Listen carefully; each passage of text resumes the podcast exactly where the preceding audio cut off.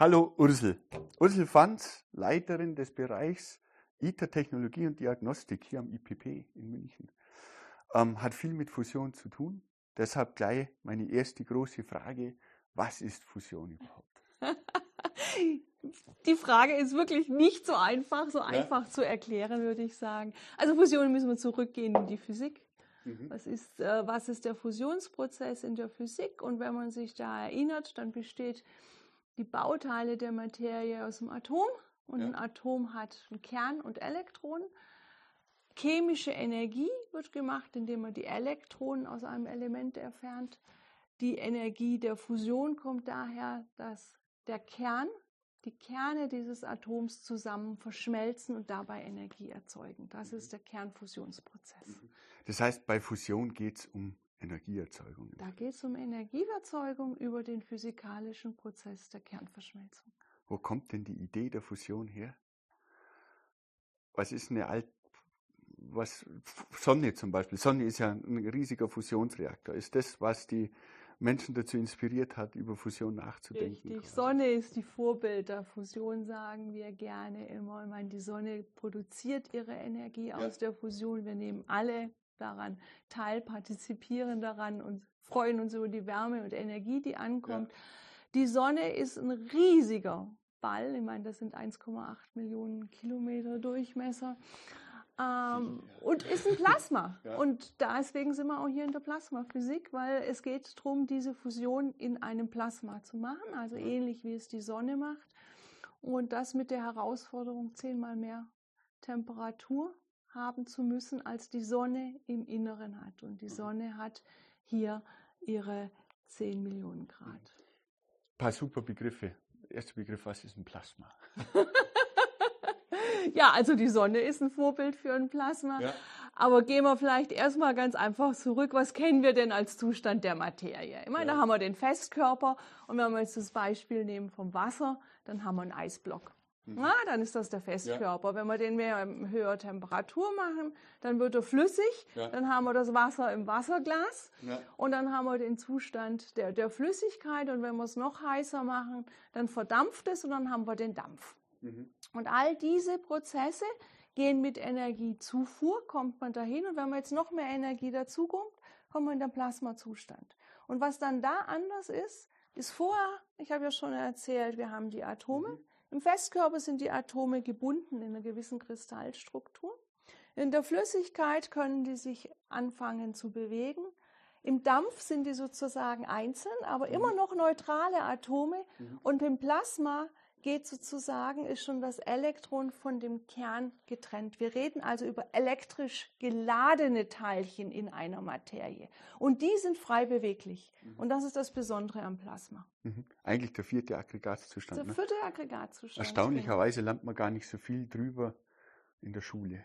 Ja, und das, obwohl dieser Aggregatzustand die meisten ja. äh, Dimensionen oder Skalierung, Größenskalierung in Temperatur und Dichte hat. Also und wahrscheinlich 99 Prozent unseres Universums ausmacht. Also ja. jede Sonne ist ja pures Plasma. Ja, oder auch der interstellare Raum sind zwar weniger Teilchen im Vergleich zur Stimmt. Sonne und es ist deutlich kälter. Also da geht man letztendlich, wenn man eine Achse machen würde, ja. über Dichte, Temperatur, ist die Sonne irgendwo oben rechts recht dicht und recht heiß ja. und der interstellare Raum, der ist recht dünn und kalt.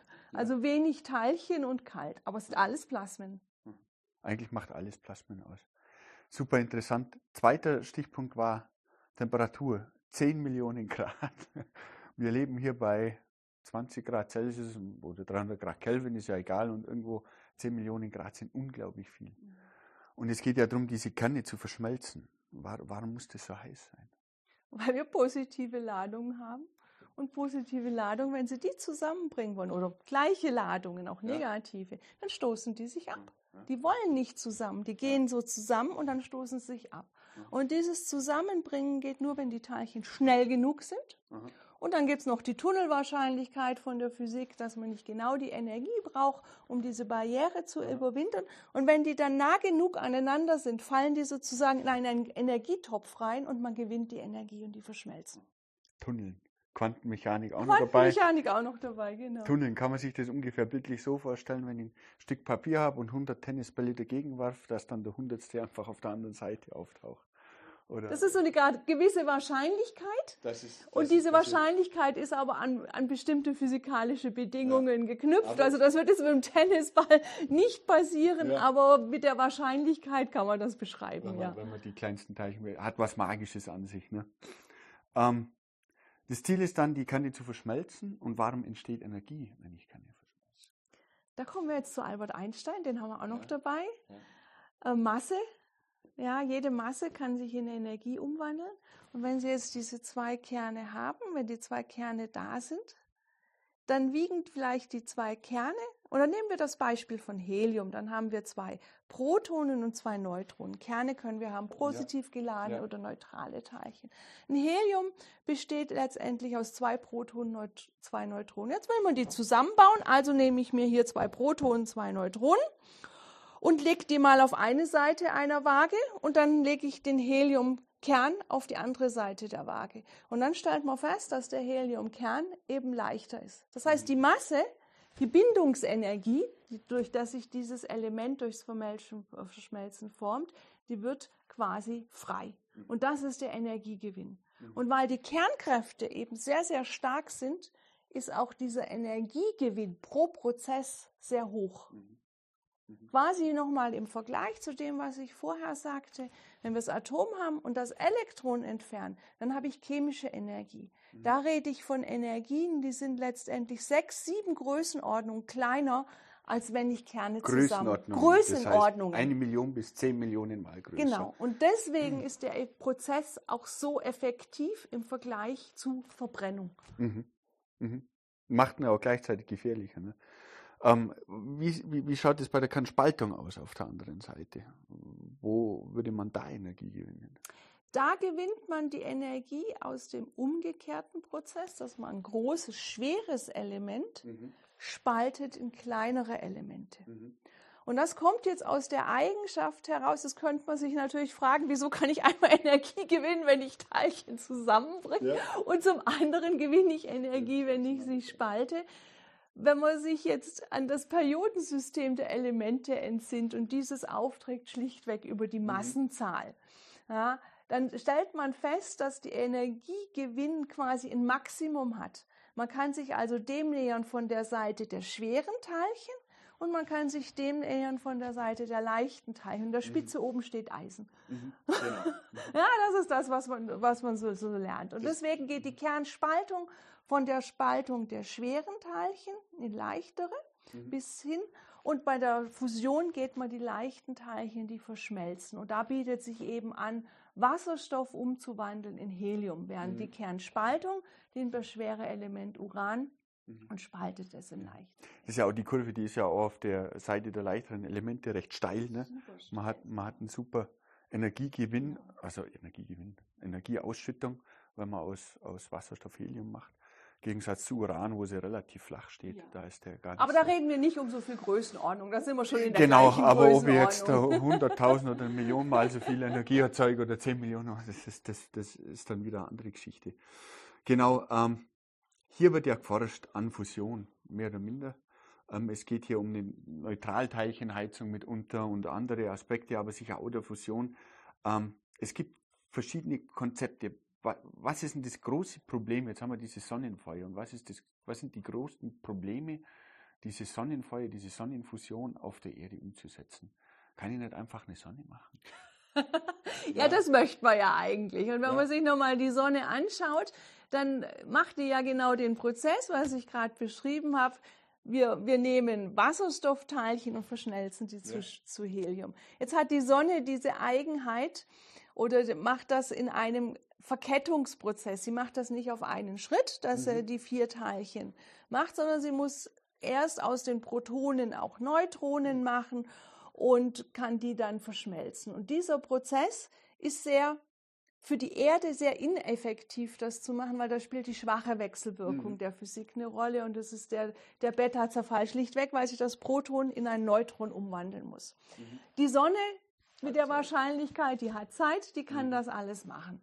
Äh, für die Erde ist das viel zu ineffektiv und auch zu ineffektiv, um zu denken eine, ein Gleichgewicht herzustellen, eine Bilanz aufzustellen für ein Kraftwerk. Das heißt schon allein der Prozess. Der Prozess selber ist schon ungeeignet. Das heißt, wir mhm. gehen auf einen Prozess, wo sich wirklich zwei Teilchen direkt treffen und nicht die, die vier Teilchen in der Kette am Endeffekt Helium erzeugen, mhm. sondern direkt treffen.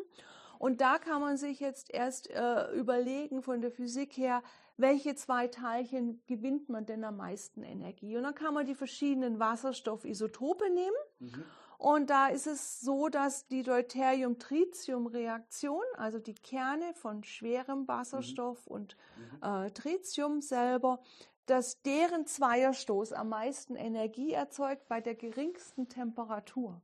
Mhm. Ja, weil das Ganze ist eine, die, die Wahrscheinlichkeit ist eine, eine, Funktion oder hängt von der Temperatur ab. Und man möchte ja nicht so heiß werden, weil wenn Sie sich überlegen, auch wenn man sich überlegt, aus der, aus der Dichte, aus der Schule heraus, Dichte und Temperatur ist ein Druck. Ja. Das heißt, der Druck der Sonne ist 100 Milliarden bar, weil die Teilchen nach außen wollen.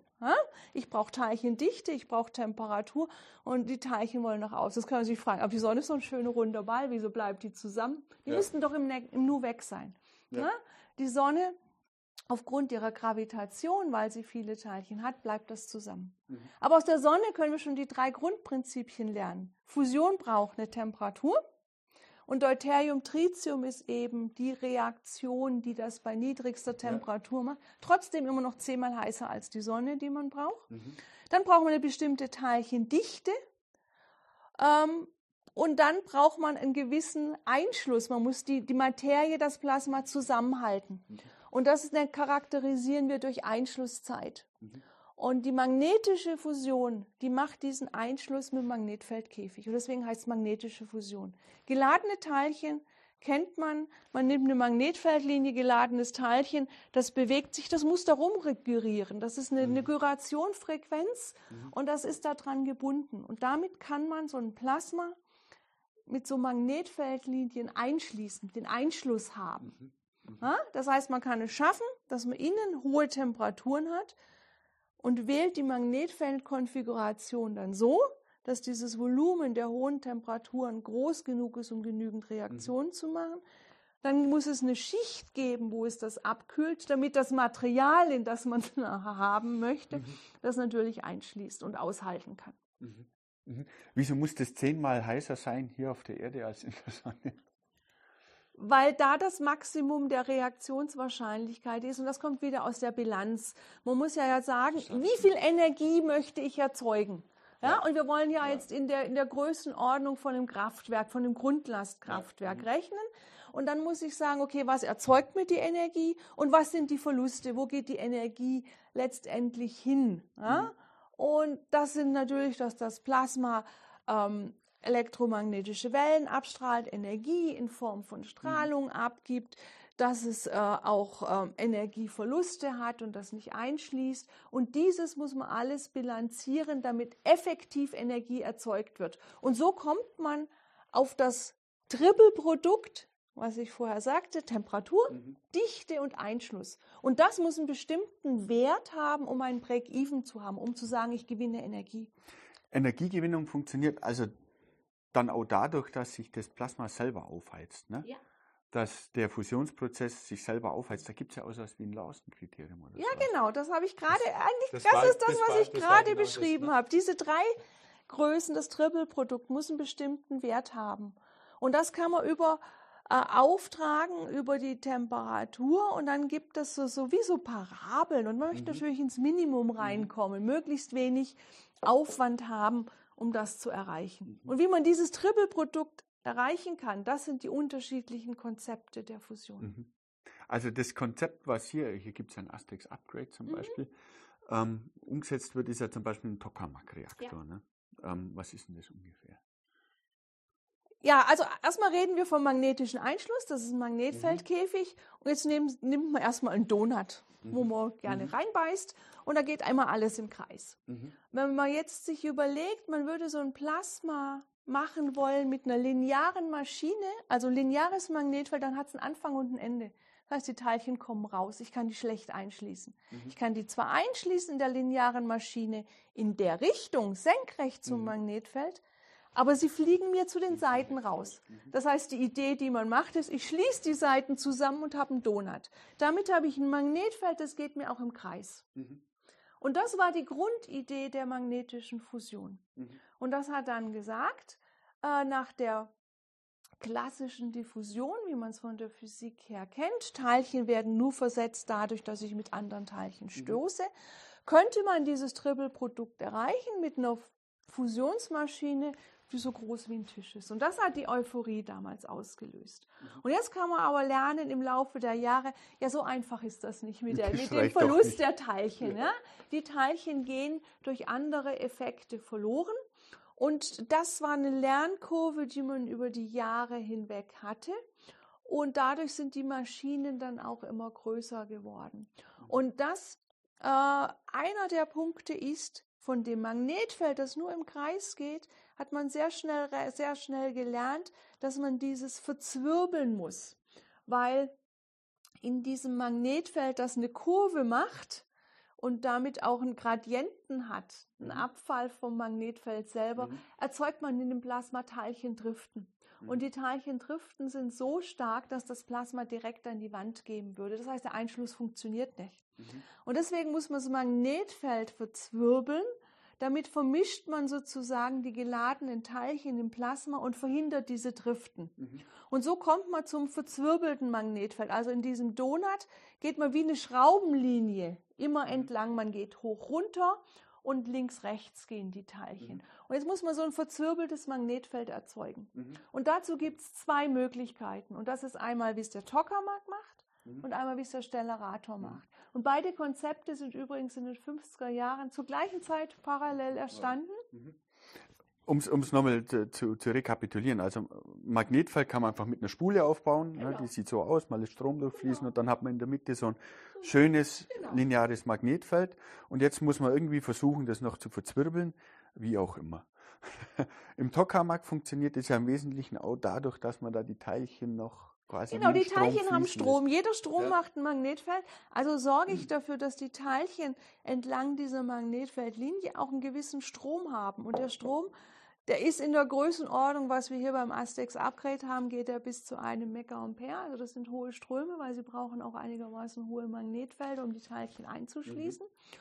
Und der verzwirbelt sich dann sozusagen mit dem anderen Magnetfeld. Das heißt, im Tokamak wird eine Magnetfeldkomponente durch Spulen von außen gemacht mhm. und die zweite durch einen Plasmastrom von innen. Und die zwei müssen natürlich immer dann aufeinander abgestimmt sein. Mhm. Mhm. Der Tokamak wird der Strom auch erzeugt nach dem Transformatorprinzip. Das heißt, man hat einen Trafo mhm. und das Plasma ist die Sekundärwicklung mhm. eines äh, vieler Primärwicklungen. Mhm. Und so erzeugt man den Strom. Wird es dann auch umgekehrt? Wenn ich mir jetzt so einen Gedanken ausmale, dass sie mit Fusion viel Energie reinbringen ins Plasma und der Strom sich dann gewissermaßen irgendwie thermodynamisch umtreibt, könnte ich dann dieses Magnetfeld, das sie braucht, um dieses toroidale Feld zu erzeugen, könnte das dann auch könnte das so ein selbstablaufender Prozess werden? Ja, aber wir, sind, wir berufen uns immer noch auf das Transformatorprinzip okay. und es ist immer ein gepulster Betrieb. Okay, es ist noch gepulst. Also es da ist, Transformator da lebt, lebt man ja vom Auf und Ab. Ja. Ja? Man lebt Aha. ja von der zeitlichen Veränderung. Verstanden. Verstanden. Und deswegen ist das immer eine gepulste Maschine, wo man dann sagen kann, okay, man muss noch versuchen, im Plasma den Stromtrieb anders ja. zu machen als mit dem Transformatorprinzip. Dann kann es eine Dauerstrichmaschine werden. Mhm. Da sind auch Forschungsansätze da. Das heißt, man treibt den Strom dann man treibt den Strom dann anders auch. Mhm. Als, An, als, mit dem Transformator. Als mit dem Transformator. Mhm. Also man fängt damit an und dann übernimmt, dann macht das Plasma selber auch einen Strom, das ist ein mhm. Bootstrap-Strom und den muss man dann noch zusätzlich mit den Heizmethoden, mit anderen Heizmethoden Einbringen. unterstützen und dann kann man den gesamten Strom ist das, ist, das ein, ist das, ein, Ziel? Oder und das ist ein Szenario, das ITER auch verfolgen wird. Ich nehme an, wir kommen sicherlich ja, noch genau. zu ITER, ITER. selber. Da, da, können wir, da können wir dann auch drüber sprechen. Bleiben wir, vielleicht, wenn wir dann über ITER reden, ja. gehen wir mal vom Tokamak aus. Das, das war ja eigentlich eine Idee aus Russland. Ne? Ja, genau, Tokamak, toroidale Kammer mit magnetischem Einschluss. Und das Ganz auf genau. Russisch gibt als Kunstwort Tokamak. Tokamak, das hört sich nämlich saugut an. Also. hört sich an wie so ein Tomahawk, das ist einfach eine, eine ganz tolle Sache. Ähm, und das war also der, einer der Startpunkte, ja. warum, warum plötzlich der Gedanke an Fusion aufgeflammt ist. Das war ja zur Zeit des Kalten Krieges ja, in der also Drehung. Ne? Und hat das Ganze, hat das Ganze befeuert. Ähm, und daraus sind ja dann trotz allen Auseinandersetzungen, internationalen Auseinandersetzungen, doch internationale Forschungsprojekte entstanden, in denen auch Russland mit Amerika und weiß Gott wem zusammengearbeitet hat. Und daraus wiederum ist ja dann irgendwann das ITER-Projekt entstanden. Welche Länder sind da dann beteiligt? Also kurz zusammengefasst ist ITER ein Tokamak-Reaktor, den viele, viele Nationen zusammenbauen wollen, mhm. um zu demonstrieren, dass Fusion irgendwie sinnvoll für Energieerzeugung eingesetzt werden kann. Ja, es geht auch um die technische Machbarkeit technische und Realisierbarkeit. Also mhm. das ist wirklich ja. auch ein ganz großer Punkt. Und dann eben äh, das Energie, also auch zu demonstrieren, dass Energie gewonnen kann mit, werden kann mit einer mhm. Energieverstärkung vom Faktor 5 für über eine Stunde oder eine Energieverstärkung von 10 für, für 400 Sekunden, 7, 8 Minuten mhm. letztendlich. Ja, so ist die Maschine dann auch ausgelegt. Und dieses Projekt ist auch, weil, weil Fusion ja immer große Maschinen sind und viel, viel Arbeit und damit natürlich auch viel Wissen und viel Ingenieurskunst, Ingenieurskunst und auch Kosten sind. Ja. Äh, und das natürlich eine Sache ist, die für die Zukunft eine Energielösung darstellen kann. Energiegewinnung hat man gesagt, das macht man in der internationalen Zusammenarbeit.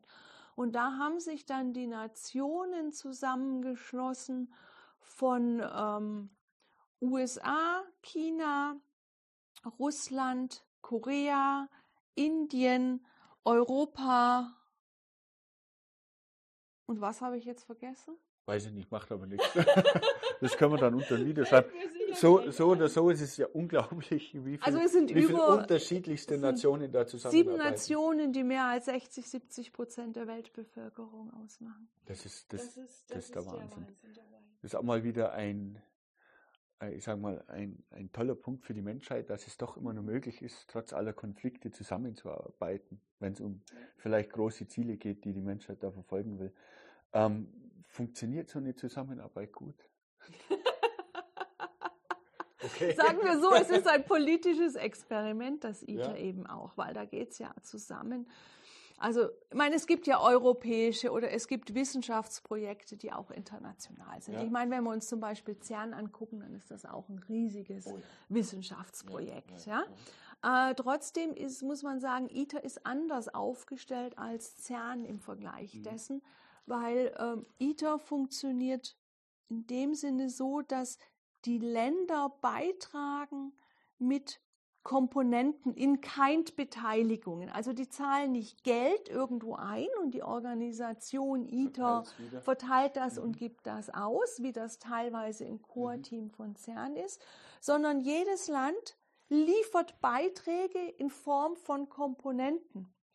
Und das muss natürlich dann, ich nehme immer gern das Beispiel eines Autos. Man möchte jetzt ein, ein Auto und denkt sich das aus, die Technologie möchte das kennen, ich suche mir dieses und jenes raus, mein Auto soll das können. Mhm. Jetzt geht man nicht zu einem Autohersteller, sondern sagt, mein Auto soll über die Welt hinaus mhm. von sieben Ländern mhm. hergestellt werden.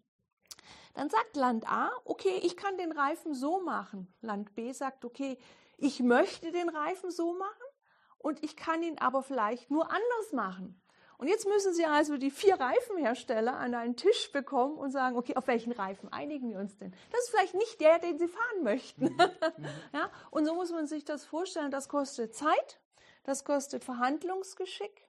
Und natürlich äh, eben muss die Technologie und die Machbarkeit und die, die Sache der Umsetzung auch gegeben sein. Mhm.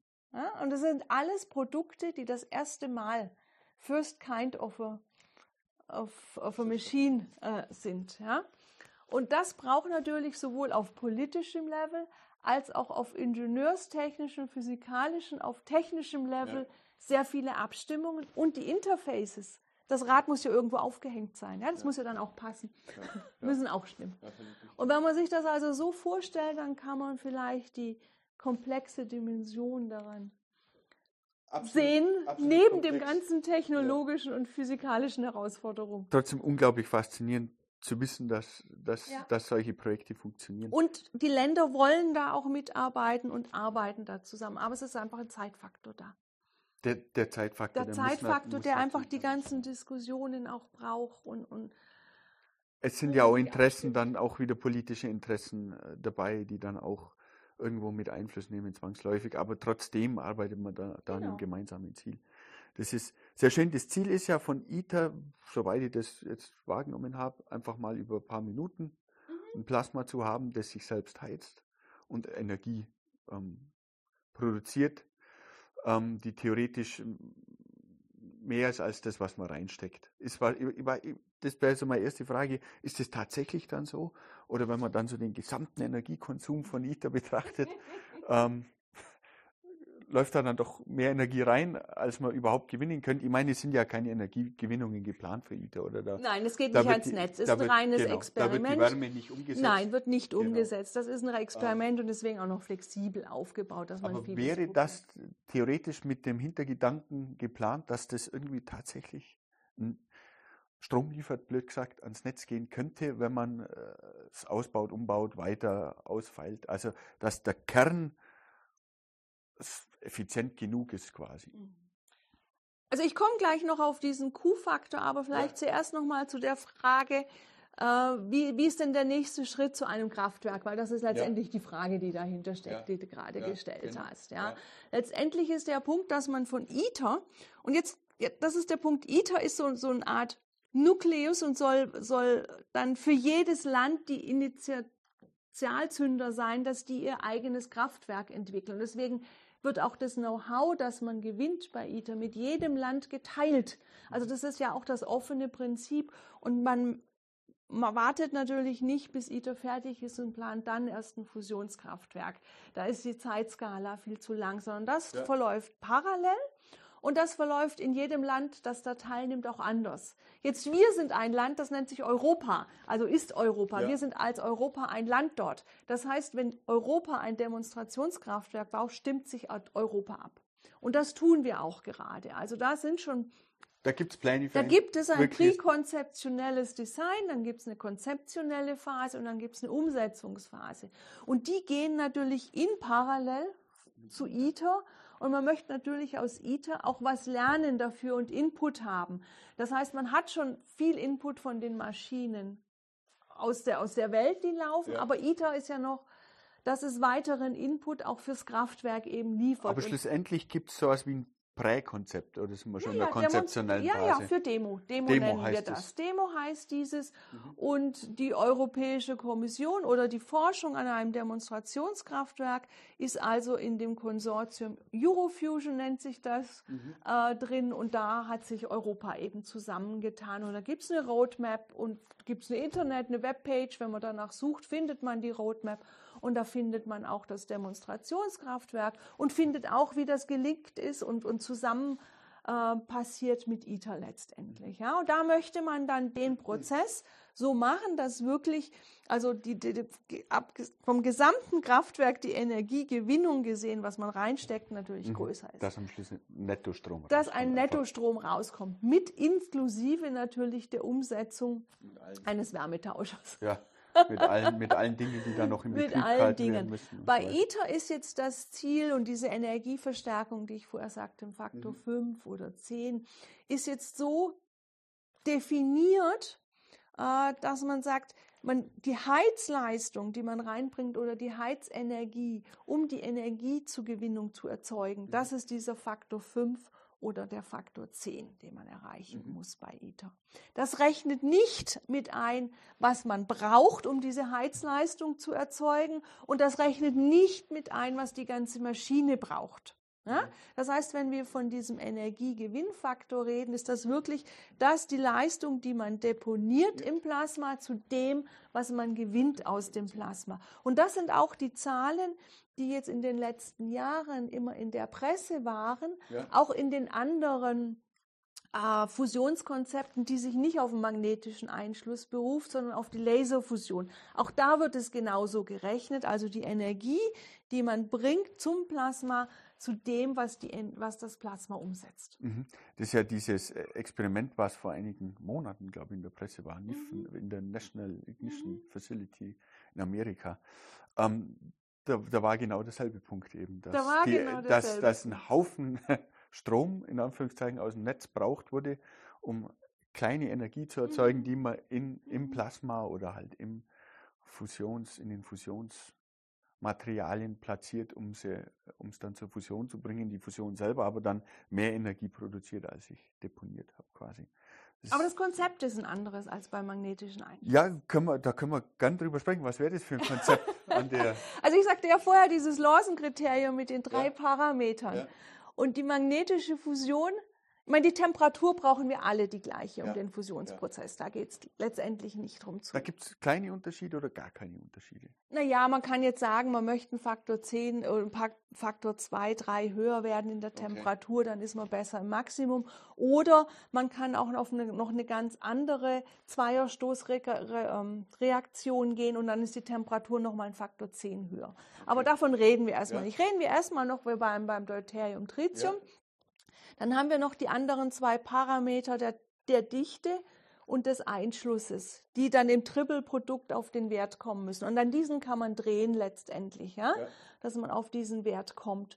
Und die magnetische Fusion macht es so, dass die Dichte klein ist. Wir sind im Niederdruckbereich und dass die Einschlusszeit, die Energieeinschlusszeit aber hoch ist. Wir reden hier von fünf Sekunden. Das heißt, so ein Teilchen hat fünf Sekunden lang die Energie, um genügend Stöße zu machen. Das ist der Energieeinschluss. Das ist mhm. nicht, wie lange das Plasma brennt. Mhm. Jetzt kann, gibt es aber auch die Möglichkeit zu sagen, okay, ich mache dieses Triple-Produkt dadurch, dass ich die Dichte hoch mache und damit die Einschlusszeit runter mache. Und da reden wir aber von neuen Größenordnungen in der Dichte und damit neuen Größenordnungen in der Einschlusszeit. Die Einschlusszeit ist damit wesentlich geringer. Man geht dann in Nanosekunden. Mhm. Ja? Mhm. Damit ist die Dichte aber so hoch wie beim Festkörper. Man hat hochkomprimierte Materie. Mhm. Und das muss man also erzeugen und in einer kurzen Zeit, weil diese Energie geht in Nanosekunden verloren. Das heißt, man muss den Fusionsprozess dieses Material zur Fusion bringen und verbrennen in dieser Nanosekunden-Zeitskala. Mhm. Und das ist die Herausforderung dessen. Das, was man macht, ist, man hat ein Kügelchen von Deuterium Tritium gefroren, Radius so ein Millimeter. Und das muss man also in kleiner als 10 hoch minus 9 Sekunden aufheizen auf eine Temperatur, zehnmal höher als die Sonne. Es muss dichter sein als ein Festkörper, damit es die Fusion machen kann. Mhm. Und das macht man mit Laserstrahlen, heizt man das mhm. auf. Und deswegen nennt man das auch Laserfusion. Mhm. Oder Inertialfusion, weil man es in der Zeit zur Fusion bringt, die die Teilchen brauchen, inertial haben, um auseinanderzufliegen. Und daher kommen die Worte. Also die Idee ist da auch, dass, dass man den Teilchen nicht genug Zeit lässt, um wieder auseinanderzufliegen, sondern sie vorher einfach fusionieren müssen genau. dann am Ende. Genau. Deswegen auch Trägheitsfusion. Deswegen sind, sind ja irgendwie 192 Laser, die da ja. auf einen Millimeter ja. fokussiert ja, werden müssen, ne, genau. ne, damit es dann funktioniert. Also technisch unglaublich beeindruckend. Und das war jetzt der Meilenstein lag quasi darin, dass diese Energie, die die Laser einbringen, also die Laser selber brauchen ja viel, viel, viel, viel, viel mehr Energie, als da irgendwie entsteht. Aber allein das, was diese Lichtstrahlen quasi mitbringen, diese Laserlichtstrahlen, dass diese Energie, die man da reingesteckt hat, weniger war als das, was dann exotherm, wahrscheinlich in Form von Temperatur und Strahlung, genau. ähm, was, was da passiert ist bringt, ist, ist das da ausreichend? Ist das irgendein Schritt in die richtige Richtung? Ähm, ist das deiner Meinung nach, das wird sicher weiterverfolgt, ähm, ist das ein Konzept mit, mit Aussicht in der Energiegewinnung oder hat das eher andere, einen anderen Nutzen? Ja, also das ist jetzt eine ganz schwierige Frage. Wenn wir, wenn wir sagen, die Laserfusion selber hat natürlich eine ich meine, das Kügelchen, wenn wir von dem Kügelchen, von dem ich geredet ja. habe, wenn das sozusagen verbrennt, hat das eine Sprengkraft von 250 Tonnen TNT. Also wir reden hier eigentlich mhm. von einer Sprengkraft, ja. ja. ganz ehrlich, das zu sagen. Und das hat das ist deswegen auch aus einem militärischen Hintergrund und ist militärisch gefördert letztendlich. Ja, auch diese Laser Livermore Lab ist letztendlich aus dem Militär Budget hauptsächlich mhm. finanziert.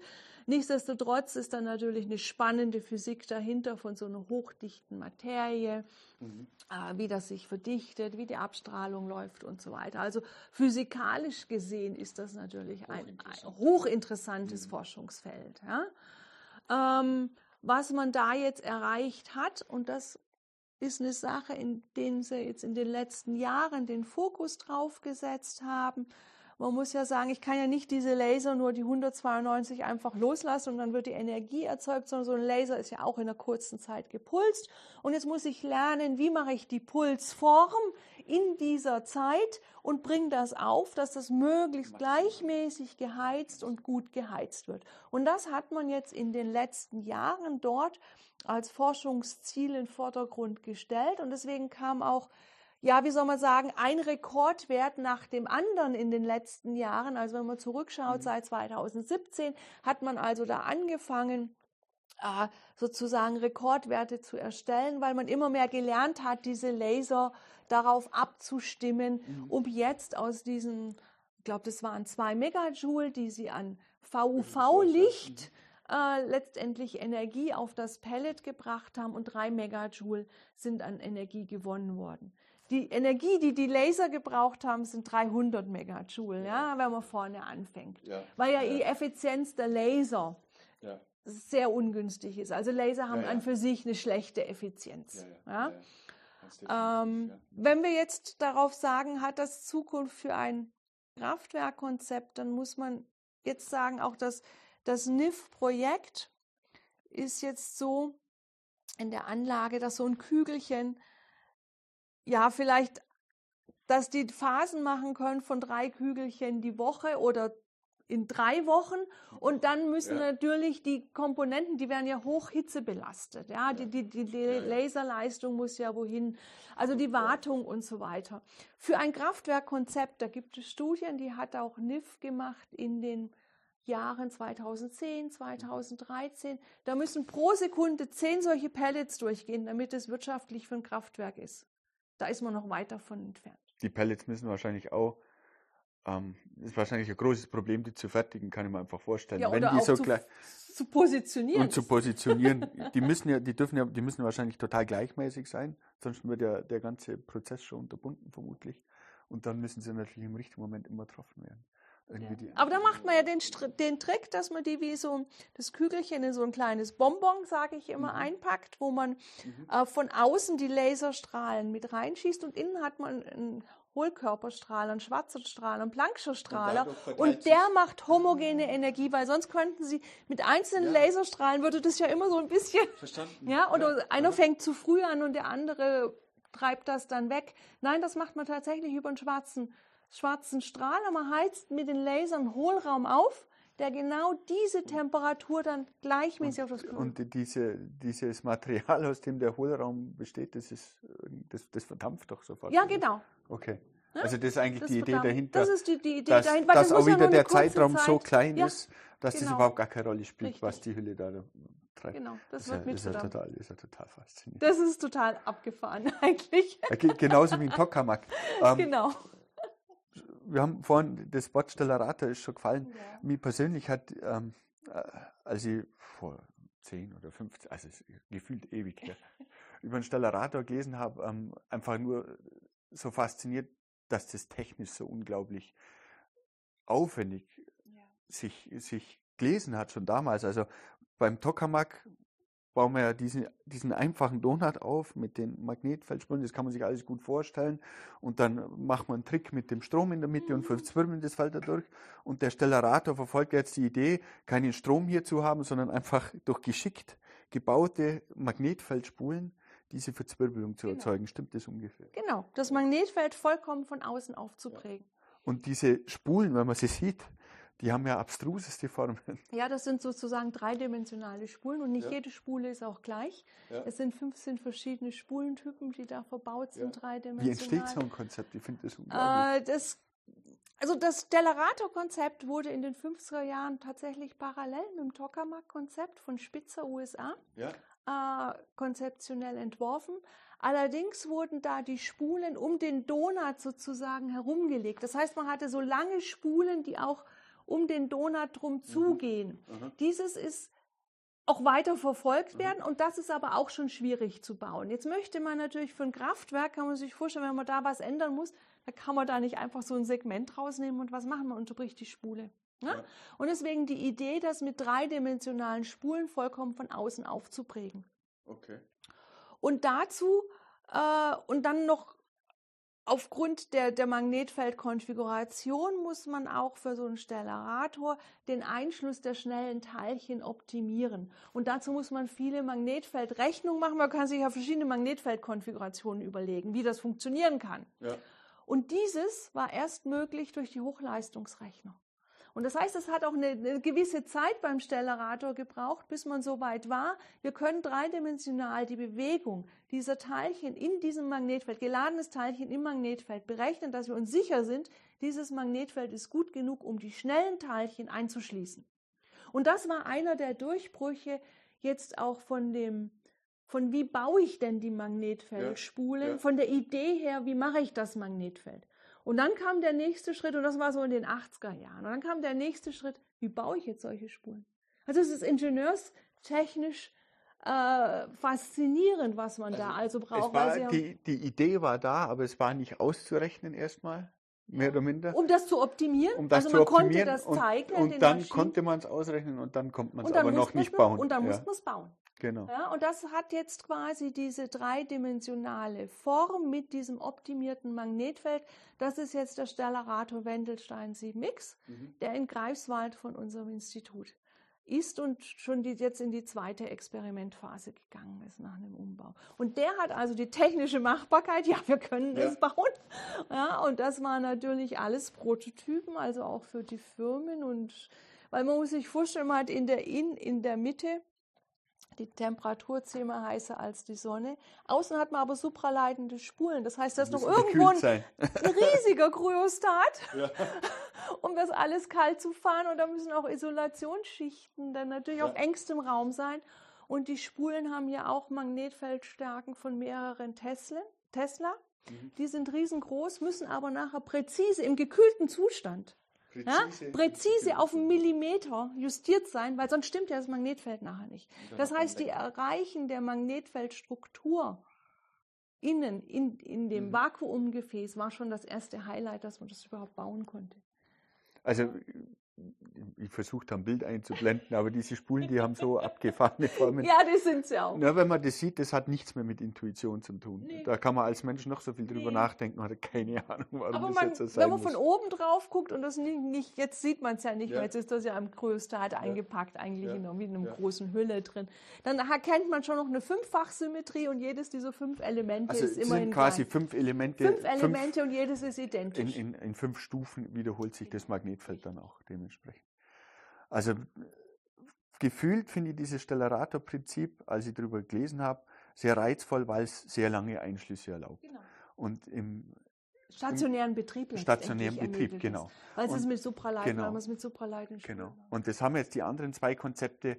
Das ist ja auch beim Tokamak ein gewisses Problem, noch lange Einschlusszeiten zu, zu haben. Warum eigentlich? Nein, nicht die Einschlusszeiten. Die Einschlusszeiten sind ja die gleichen. Ja. ja. Es ist einfach der, der Betrieb, lange Betrieb, der lange ja. Betrieb des Plasmas wegen ja. dem Transformatorprinzip. Oder ich muss den Strom von außen treiben. Und Strom Weil von außen treiben, das kostet wiederum Energie. Da gehen wir auf die Frage der Effizienz. Ist das Problem, den Strom zu treiben? Könnte man das? Könnte man jetzt einen Tokamak-Reaktor auch über Minuten betreiben?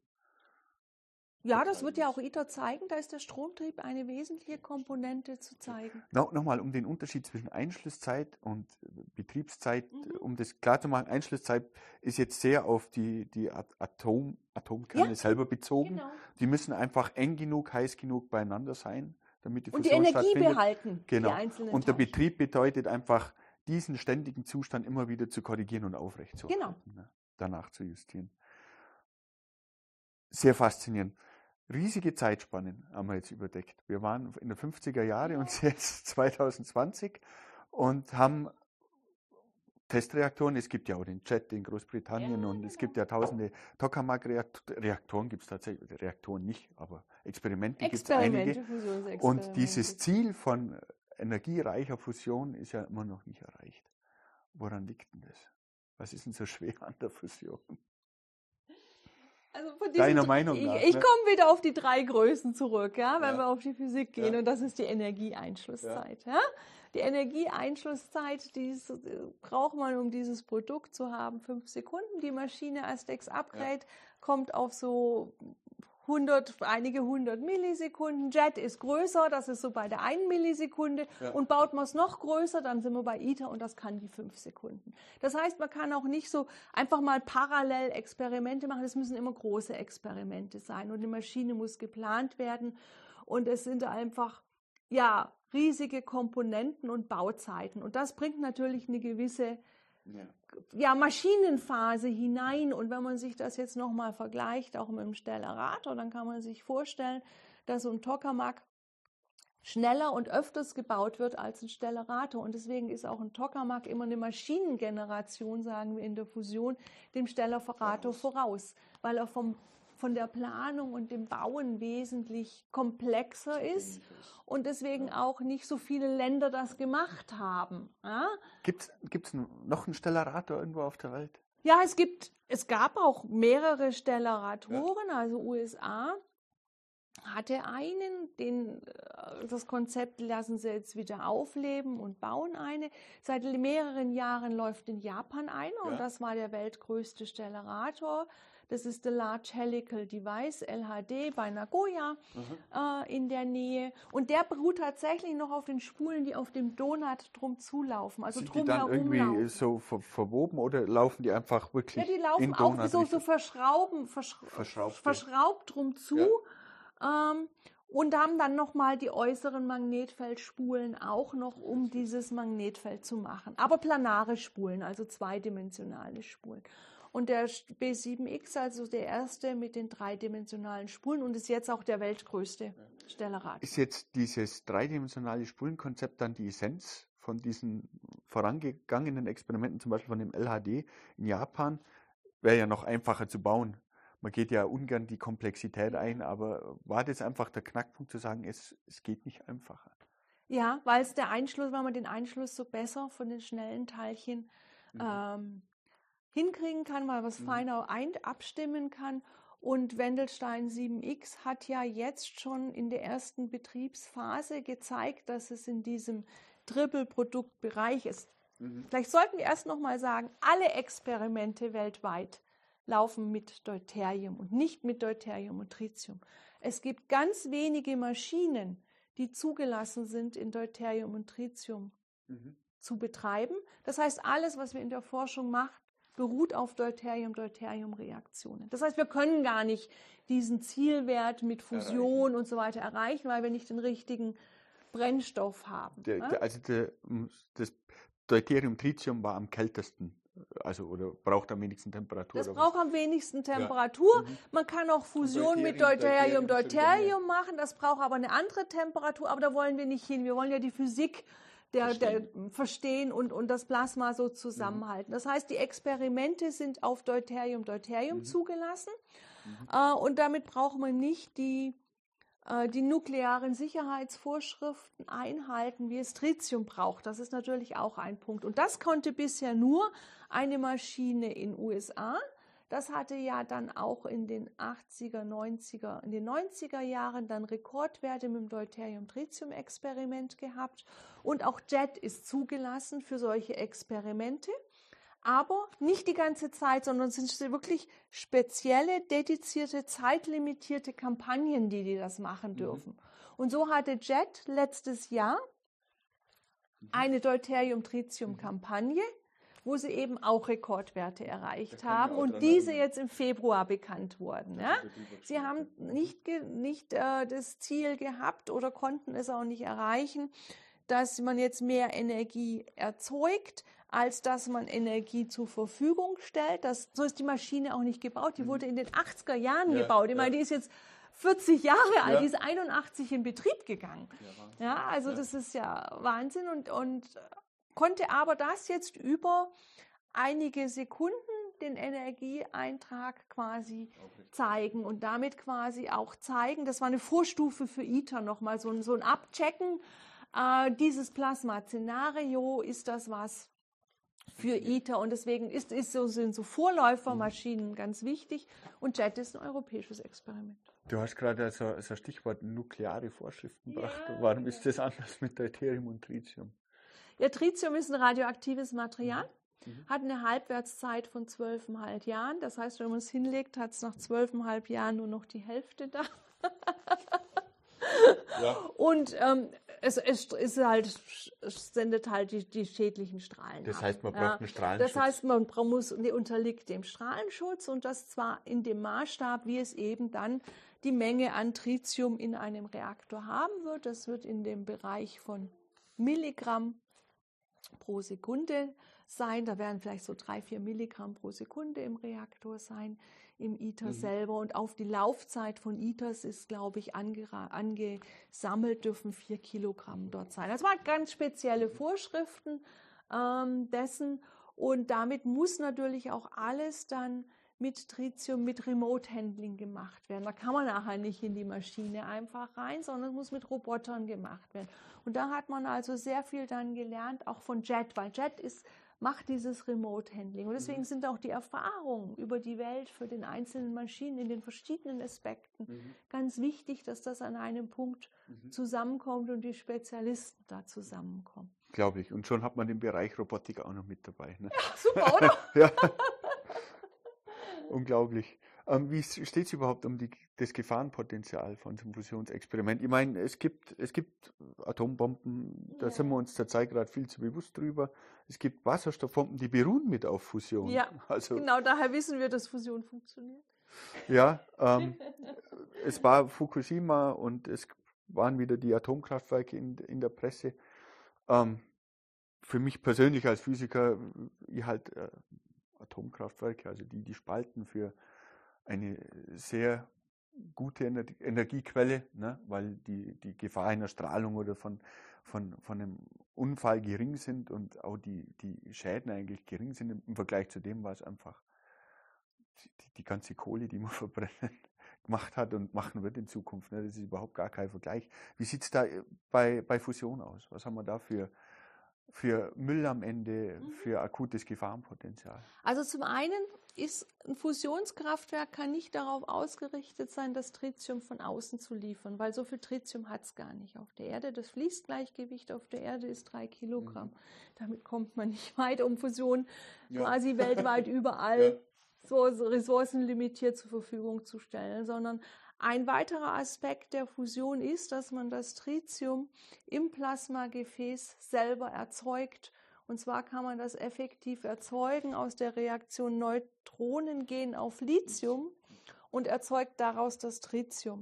Mhm. Das heißt, die Wand von so einem Fusionsexperiment oder Kraftwerk wird nachher Lithium enthalten und die Neutronen, die rausgehen, und nachher hinterher auch das Wasser erhitzen, geben vorher nochmal Energie sozusagen ab, um dieses Tritium zu erzeugen. Das heißt, das Tritium ist im Kraftwerk ein eigener Kreislauf. Mhm. Es wird nichts von außen und geht nichts nach außen. Ja, man hat also mhm. die Tritiumaufbereitungsanlage auf dem Kraftwerk. Im Kraftwerk selber. Im Kraftwerk selber. Und das ist übrigens auch einer der Punkte, die noch herausfordernd sind für ein Kraftwerk, zu zeigen, dass man aus so einer Lithiumwand genügend Tritium erzeugen kann. Weil wo wollen Sie da, wo will man das jetzt heutzutage probieren? Unsere ganzen Forschungsreaktoren ja an Neutronen, die haben eine andere Energie oder einen anderen Teilchenmenge stellen die zur Verfügung. Das heißt, da kann man Grundsatzstudien machen, aber die Skalierung ist viel zu groß. Das heißt, richtig testen kann man es erst wiederum in der Fusionsmaschine und das ist auch ein Teil von ITER.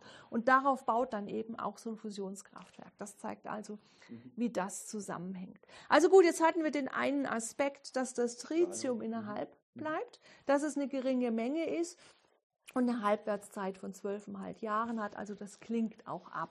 Ja. Ne? Also das heißt auch die, die Schutzzone oder die Strahlungszone wird nicht, da gibt es natürlich Studien dazu, die wird nicht über das Kraftwerk Größe hinausgehen. Mhm. Ähm, der andere Punkt ist, dann was Strahlung und Radioaktivität betrifft, ist, dass die Neutronen in der Wandmaterialien auch dafür sorgen, dass diese Materialien umgesetzt werden und radioaktive Elemente erzeugt werden. Ja?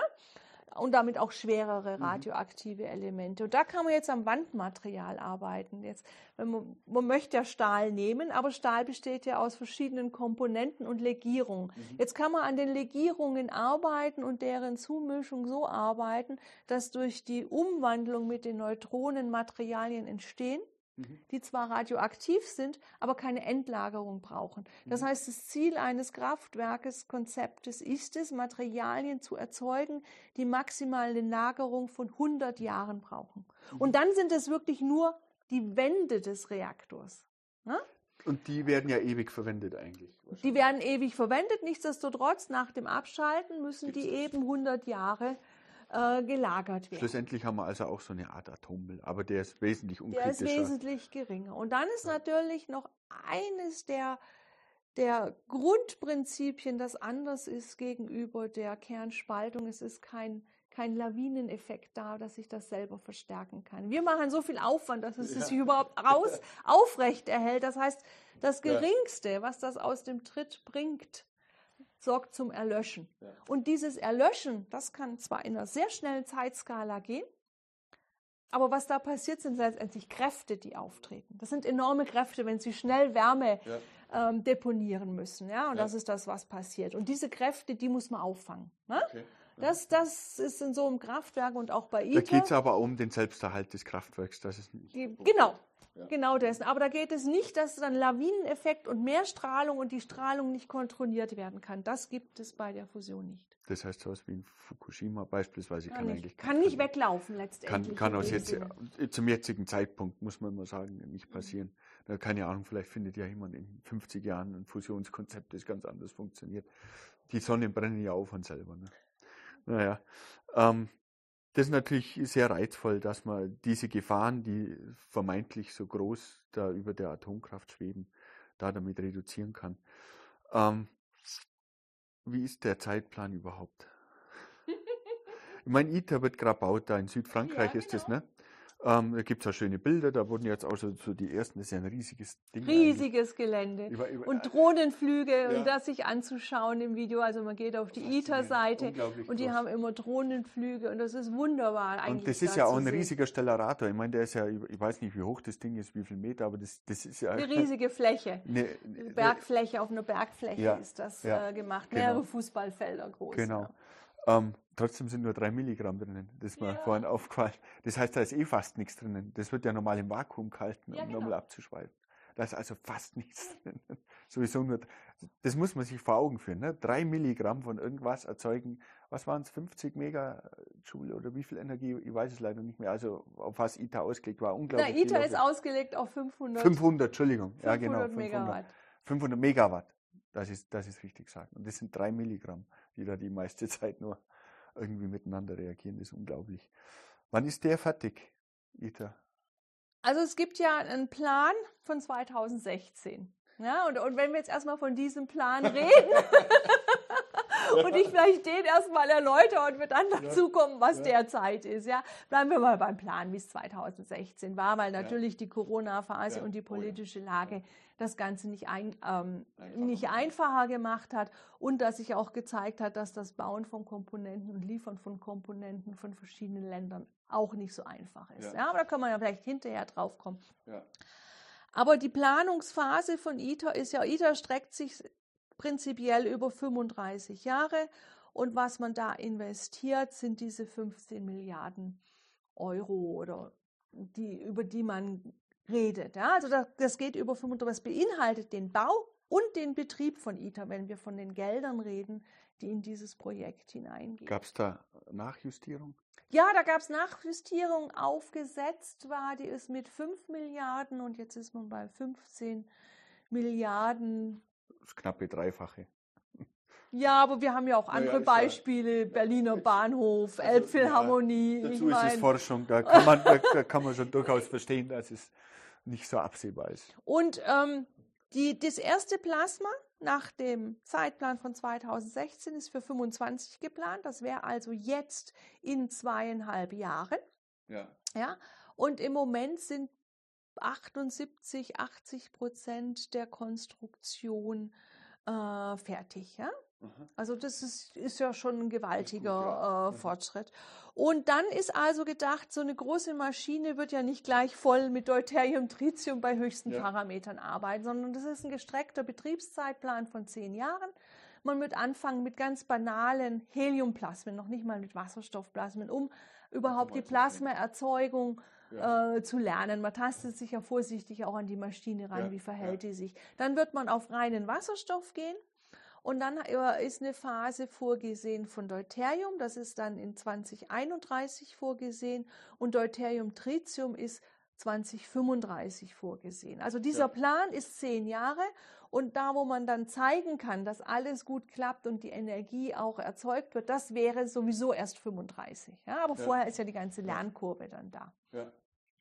Und jetzt ist also, hat sich herausgestellt, dass mit dem Anliefern der Komponenten das eine oder andere nicht so geklappt hat und dass da Fehler drin sind, da muss mhm. man jetzt nachbessern und das sorgt für Zeitverzögerung, eben auch mit Corona und mit den politischen Schwierigkeiten. Und jetzt ist man dabei, diesen Zeitplan zu überarbeiten. Also es gibt offiziell noch keinen. Ja. Natürlich kann man spekulieren und das eine oder andere drüber nachdenken, ja. aber offiziell gibt es keinen, weil man möchte den ja jetzt auch wieder konsolidiert aufstellen. Ja? Mhm. Jetzt ist, hat sich auch bei ITER ist ein neuer Direktor gekommen äh, und der äh, der schaut natürlich auch nochmal in jede Einzelheit hinein und muss sich natürlich auch die Freiheit rausnehmen und sagen, jetzt gucke ich mir das an, bevor ich einen neuen Zeitplan sozusagen mhm. rausgebe mhm. und den mit den Ländern abstimme. Also wir rechnen jetzt damit, dass Mitte oder Ende dieses Jahres ein neuer Zeitplan herausgegeben ist, wobei man eine Präferenz setzen möchte. Ob das umzusetzen ist, ist, ist eine andere Sache. Mhm. Dass man die Phase bis zum Deuterium Tritium, dass man versucht, die zu straffen und die kürzer zu machen, um das Deuterium Tritium Meilenstein so gut wie möglich zu halten. Und wenn man den verschieben muss, den am wenigsten verschieben, weil das ist natürlich der gesamte Multiplikator ja. und Input-Effekt. Also das sind die Anstrengungen, die es im Moment gibt. Das wäre ja auch der Startpunkt dann für die Demo-Reaktoren oder den Demo, die tatsächlichen Reaktoren, die gebaut werden sollen. Die Erfahrung, die muss ja mit einfließen. Genau. Letztendlich noch. Das heißt, den Zeitpunkt müssen wir abwarten. Es gibt ja auch andere Projekte noch. Ich habe was von Spark gelesen, ja. was ich gesucht habe. Da steht, ähm, die bauen den Reaktor viel kleiner, ja. nehmen einfach viel stärkere Magnetfelder und machen das in zehn Jahren. Super. Was denkst du da dazu? Also das, die, die Zahlen stimmen jetzt nicht äh, absolut, was ich jetzt gerade gesagt habe. Das soll nur die, die Idee, wenn man da liest, dann hört sich das an, es ist viel kleiner. Wir nehmen einfach stärkere Magnetfelder und deswegen können wir das alles schneller machen.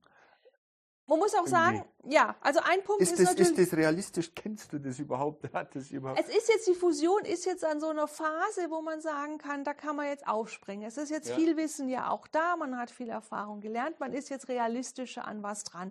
Jetzt kann man natürlich wieder anfangen und, und Sachen aufgreifen und auch durch die Technologieentwicklung, die man mit den äh, Supraleitern hat, Hochtemperatur-Supraleitern, ja. kann man jetzt stärkere Magnetfelder ja. machen. Die sind jetzt für ITER gar nicht so eingeplant quasi.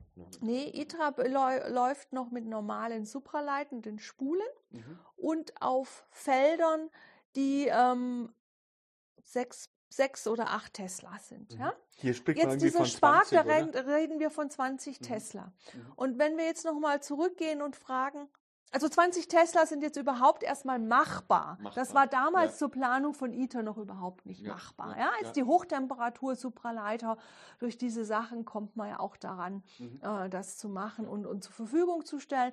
Und dann braucht man das auch ja nicht auf das Helium runterkühlen. Dann ist also der ganze Thermostat oder der Kryostat auch wesentlich einfacher dessen. Also das ist die, die, die technologische Variante dahinter. Das hohe Magnetfeld bedingt letztendlich ich sag, sprach ja vorhin mal von dem Druck, die Teilchen wollen nach außen, ja. den halten wir mit dem Magnetfeld in Balance. Wenn man jetzt stärkere Magnetfelder machen kann, kann man auch den magnetischen Druck letztendlich stärker machen. Dadurch kann man es kompakter machen. Und deswegen rutscht man auf einer Kurve, das eine Größe gibt, letztendlich der Maschine wieder nach unten ja. und kann das kleiner machen. Und soweit ich weiß, ist das ein Faktor 2 in jeder Dimension kleiner ja. als ITER mit dem höheren Magnetfeld. Das höhere Magnetfeld hat natürlich auch in dem Sinne ein Risk, weil es dann magnetische Instabilitäten im Plasma machen kann. Das sind dann alles Sachen, die kann die Maschine dann auch untersuchen. Ob man also, es dann ja, schafft, äh, das wird, das wird sich zeigen, aber auf dessen, dass man diesen Weg verfolgt und dass es jetzt auch die Zeit dafür ist, das zu machen, ja. Richtig. Das wäre auch wieder ein wichtiger Punkt für ein tatsächliches Kraftwerk, das funktioniert, das dann das Wissen aus ITER vielleicht für den Fusionsprozess selber nimmt, kombiniert mit dem ja. Wissen zu den starken Magnetfeldern und tatsächlich vielleicht einen kleineren Reaktor. Genau, genau. Und deswegen sind diese Aktivitäten, die man hört. Das widerspricht auch, sich also nicht. Das widerspricht sich eigentlich in dem Sinne nicht. Aber es gibt ja auch anderes. Im Moment gibt es viele Fusions-Startups. Ich meine, vor ein paar ja. Jahren gab es keine. Im Moment sind wir, glaube ich, über 30 weltweit und Deutschland hat drei genau. äh, davon und das in dem letzten Jahr. Also man sieht, da ist eine gewisse Dynamik da, weil die Industrie ja jetzt auch erfreulicherweise Interesse dran zeigt, was vorher ja. nicht so da war, weil das ja Zeitskalen sind, die für die Industrie vielleicht auch viel zu lang sind und nicht überschaubar sind. Jetzt durch den Bau von ITER ist natürlich schon ein gewisses Industrie involviert und Commitment auch da von der Industrie, dass die selber ja. auch in diese Richtung denken, was ja gut ist. Das heißt, es gibt viel Aufwind auf verschiedenen Seiten, aber es werden natürlich auch Konzepte rausgeholt, die ganz wirr sind. Und da muss man sehen, wie das land, wo das landet. Ja? Äh, aber es mag ja alle seine Berechtigung haben, das mal zu probieren ja. und, und mal darauf aufzusetzen. Das impliziert ja die Wichtigkeit eigentlich, die die ganze Menschheit daran wahrnimmt, diese Energie zu erzeugen. Siehst du die Fusion als essentiellen Bestandteil der zukünftigen Fusions, äh, Energieerzeugungsmethoden. Ich meine, es, wird sehr, es werden sehr viele alternative Energiequellen mhm. genutzt und so weiter. Man versucht das alles umzumünzen. Das ist auch ein sehr richtiger Weg, absolut. Ähm, wo hat die Fusion da Platz? Müssen wir überhaupt dem noch nachrennen oder könnte man das nicht auch anders erledigen? Ja, die Frage ist, brauchen wir ein Grundlastkraftwerk oder nicht, um die erneuerbaren Energien es quasi, geht, um den ja. Sockel aufzusetzen? Es wird immer eine Mischung geben ja. und es muss eine Mischung geben. Ja, okay. Das ist auch gut so. Mhm. Aber je man kann natürlich Konzepte entwickeln, dass man sagt, man macht alles mit erneuerbaren Energien. Aber um dann die Variation auszugleichen, muss man mehr, mehr oder weniger das drei- oder vierfache installieren, um dann immer sicherzustellen, eine gewisse Verfügbarkeit. Und jetzt je höher die Grundlast in diesem Mix ist, desto weniger muss das andere ähm, ausgleichen. letztendlich ausgleichen und zur Verfügung stellen. Das heißt, die Kombination eines Grundlastkraftwerkes mit den erneuerbaren Energien ist eigentlich der Grundgedanke dessen. Dann kann man sich fragen, welches Grundlastkraftwerke haben wir denn? Ja, und wie, welche wollen wir denn in den 50er Jahren dann ja. am Betrieb haben? Ja. Und das ist da, wo die Fusion einsetzt. Ja. ja. das ist aber dann auch der faszinierende Gedanke. Ich meine, wir hätten gute Grundlastkraftwerke, Atomkraftwerke. Weißt du, kennst du das Konzept von dem Thoriumreaktor? Das wäre ja auch ein Atom, Atomreaktor, der eigentlich nicht durchbrennen kann. Also ein mhm. Konzept davon, das wäre im flüssigen Salz wurde halt nie nachverfolgt, weil ja. es militärisch nicht nutzbar war. Also das, und das, im Moment wird es ja auch nicht nee, weiter verfolgt. Nee, ich, glaube, glaub, China baut, baut, tatsächlich so, ja. einen, so einen Testreaktor dafür. Ist aber halt nicht beforscht worden zu der ja. Zeit, wo es interessant gewesen wäre. Ähm, Gibt es da Konkurrenz für die Fusion? Also ganz wirtschaftlich gesehen? Oder wie, wie, wie nimmst du das wahr? Ich, ich finde, die Fusion hat für mich schon allein die Berechtigung, weil es Sonnenfeuer ist. Ne? Das ist einfach, das ist einfach cool. So als Wissenschaftler. Ist auch abgefahren. Das, ja, das, das, das braucht man unbedingt, da geht kein Weg dran vorbei. Ähm, aber für, ich sag mal, für einen wirtschaftlich äh, oder industriell angehauchten stellt sich ja dann schon die Frage, oh, da müssen wir ganz schön viel Geld investieren. Die Kraftwerke werden sehr komplex sein, die werden auch kompliziert zu betreiben sein. In der ersten Zeit, die ersten Kraftwerke, die werden da, glaube ich, erstmal so richtig zeigen, was technisch noch die Herausforderungen sind gerade weil es so komplizierte mhm. Dinge einfach mhm. sind. Ähm, Gibt es da einen wirtschaftlichen Punkt, den du, den du siehst, den man erreichen muss und wann könnte der erreicht werden. Und ja, das, das ist so, so ein Faktor, der mich irgendwie interessiert, weil mir ist die Fusion, wie gesagt, ich finde es unglaublich faszinierend und toll, aber bei mir zündet der Funke nicht, dass ich sage, 2070 haben wir. Fusionskraftwerke und bauen jedes Jahr zehn neue. Der Funke, der zündet bei mir irgendwie nicht, dass das, dass das einen, einen wirtschaftlichen, einen, einen wirtschaftlichen Antrieb erzeugt. Wie siehst du das? Äh, einer der Punkte ist, dass die Industrie mit aufspringen muss, weil man kann nicht ja. von Einzel Einzelkomponenten reden. Ein ja. Prototyp kostet immer unheimlich viel ja. Geld. Man muss von einer Serienproduktion reden und da muss man okay. hinkommen. Und das ist eigentlich der Punkt. Nur dann mhm. kann es funktionieren. Und das muss mhm. man zeigen. Das heißt, man muss und es soll die Industrie natürlich hier mit im Boot sein. Und es ist ganz wichtig, dass man da auch Verfahren entwickelt. Mhm. Ähm, die sich um die verschiedenen Komponenten dann, dann kümmert und Firmen sich auch spezialisieren auf das. Und das sieht man ja schon auf ITER. Also wie gesagt, ITER hatte einen, einen mhm. enormen Drive auch gegeben und das auch weltweit gegeben, weil die Länder ja, mhm. da kommen wir nochmal auf das Prinzip zurück, die liefern ja die Komponenten in kind. Das heißt, in jedem Land gibt es Ausschreibungen für die Industrie, sich zu beteiligen. Das heißt, es beteiligen sich auch Industrie weltweit Mhm. Und das ist natürlich auch ein Punkt. Ja? Mhm. Man ist dann global und das hilft so einer Standardisierung ähm, dann mhm. enorm. Mhm. Verstanden. Es ist eigentlich wie immer das gleiche Prinzip. Mhm. Wenn es an die Wirtschaftlichkeit geht, braucht man eine Produktionslinie in Anführungszeichen. Genau. Und, ähm, und genau, und das Produkt ist eigentlich die Produktion. Sobald die Produktion läuft, ist das Produkt völlig nebensächlich, in Anführungszeichen. Dann wird es genutzt, sobald es richtig produziert werden kann. Ja, ähm, was kann das gesellschaftlich ändern für die Menschen? Kann die Energie so billig werden, dass man nicht mehr davon spricht, äh, könnte das Fusion liefern? Also, dass man wirklich unglaublich günstige Energie erzeugen? Oder ist es glaub, einfach zu Faktor, komplex? Ich glaube, der Faktor nach? ist nicht, dass man super günstig erzeugt und jetzt günstiger und dann denkt an der Preisschraube und das unterbietet, was es jetzt kostet. Mhm. Das, es wird darauf ausgelegt sein und wie du auch schon sagt, das ist super kompliziert, das sind Investitionskosten ja. und so weiter.